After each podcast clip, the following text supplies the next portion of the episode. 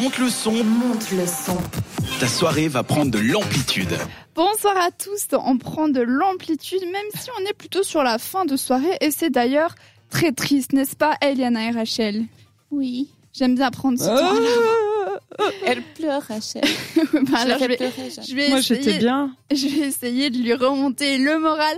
Donc aujourd'hui nous sommes le 9 juin, juste Oui, oui, il faut bien se poser la question. Moi, je réfléchis encore. Je vous Oui, dirai oui. demain. Non mais je vous l'affirme, aujourd'hui nous sommes le 9 juin et qu'est-ce qui s'est passé un 9 juin dans le monde C'est une très bonne question. Remontant en l'an moins 411, donc c'est le premier événement du 9 juin que j'ai réussi à trouver. Il y en a sûrement d'autres, mais c'est le premier que j'ai réussi à trouver. Donc le 9 juin de moins 1411, c'était la révolution des 400. Et Très, ouais, très chouette. Mais des 400 quoi bah, eh, bah, merci de demander.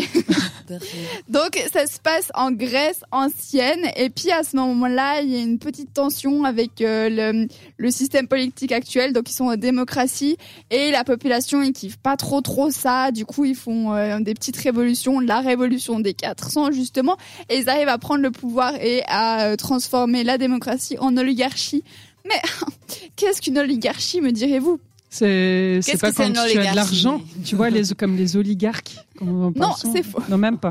L'oligarchie, bah, c'est un, un groupe, euh, c'est un petit groupe qui va détenir le pouvoir en fait. Donc on passe de la démocratie à euh, trois Caligugus qui disent non, nous on n'aime pas ça. Enfin bref. Et ce qui est très très bête, bon ils sont morts malheureusement, mais ce qui est très très bête de décider de prendre le pouvoir à ce moment-là parce qu'ils étaient en pleine guerre. Donc c'est super bête parce que du coup ils auront plein de choses à gérer et tout. Enfin bref. Mais ils Euh, étaient que 400. Alors franchement, ça j'ai pas réussi à trouver l'info Ok. pourquoi la révolution des 400 est-ce qu'ils étaient 400 à euh, révolutionner ou parce que c'est stylé 400. comme nom, euh, je- j'en sais rien. En 1902, euh, le 9 juin toujours, donc il y a 120 ans, c'est là qu'a été créé le premier plat à l'emporter. Il y a 120 ans. C'est excellent, non Ça, c'est excellent. C'est un sujet pour moi. La nourriture. Là, non, les plats à l'emporter, Ah. le fast-food, euh, c'est pour moi. Donc c'est là qu'a été créé le premier plat à emporter, mais c'est pas forcément Uber Eats ou Deliveroo, c'est plus sous forme d'un distributeur automatique. Donc Monsieur Horn et Monsieur Hardart ont créé euh, un automate et ça coûtait seulement quelques centimes. On les mettait dans l'automate, jusque là je pense que vous avez compris Mhm. et des plats cuisinés tout faits euh, arrivaient comme par magie. Et pour donner envie aux gens d'acheter, parce qu'ils ont réfléchi quand même, euh, les boys.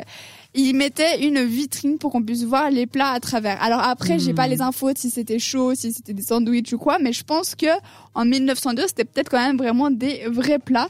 Et c'est un petit peu les ancêtres de Selecta et de la pizza, finalement. Des J'imagine. distributeurs de pizza, Ah, pardon. J'imagine. incroyable. les plats avec des assiettes vraiment de la maison, tu vas dans cette machine. Ah avec oui, mais le ça doit dessin. être fou. Mais Ah, c'est par hyper contre- excellent. Peut-être tu le ramènes chez toi ou tu le réchauffes chez toi. C'était Peut-être. peut-être dans ce, ce sens-là. Alors malheureusement, j'ai pas l'info, mais ils n'avaient pas de micro-ondes, donc forcément qu'ils le mettaient. au- Bon, enfin, peut-être qu'ils avaient des micro-ondes en Des casseroles. 1902. Ouais, ils se démerdaient de toute façon, mais c'est quand même dingue. C'est Charles Ingalls qui rapportait ça à la maison.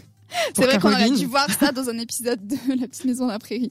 Enfin bref, mais euh, je trouvais, j'ai trouvé ça hyper stylé. Et puis les gens du journal de l'époque, ils ont dit que c'était encore plus moderne que la voiture et que le téléphone sans fil. Donc vraiment pour dire que les gens étaient Grosse super délire. impressionnés. Mhm. Et ils ont pas dit que la voiture, mais que euh, le- la voiture sans chevaux, quand même, juste pour préciser. Pour euh, remettre dans le contexte de l'époque. La dernière date de ce soir, c'est 1934. Et c'est la date à laquelle le célèbre Donald Duck est apparu à la télé. Waouh Ah, bah ça, c'est génial. Oh. Pour ceux qui ne connaissent pas Donald Duck, je vous laisse avec ce doux extrait. Voilà. Toute Jade, mon enfance. je vais raconter tout. Jadel voulait que quelqu'un imitait euh, Donald, Donald Duck. Duck, on a Mais parce essayé. que je connais des gens qui savent imiter Donald Duck. Alors, genre, On peut demander à nos auditeurs de nous envoyer ce. Mais non, en vocaux. vrai, vraiment, si, nous- si vous nous écoutez et que vous savez faire le bruit de Donald Duck, mais envoyez-nous une note audio. S'il vous plaît. En anonymat, si vous voulez, mais c'est tellement excellent parce que c'est vraiment tout un travail. Enfin, bon, bref. Je pourrais parler des heures de ça. Et surtout, ce qui est dingue, c'est que c'est pas un robot qui, a- qui fait ça, c'est un vrai homme qui arrive à faire ça avec sa bouche. Donc, euh, félicitations à lui. Avant de se quitter, je vous propose d'écouter encore quelques musiques et c'est Ezra It Ferry avec son titre Prisoners sur cette radio.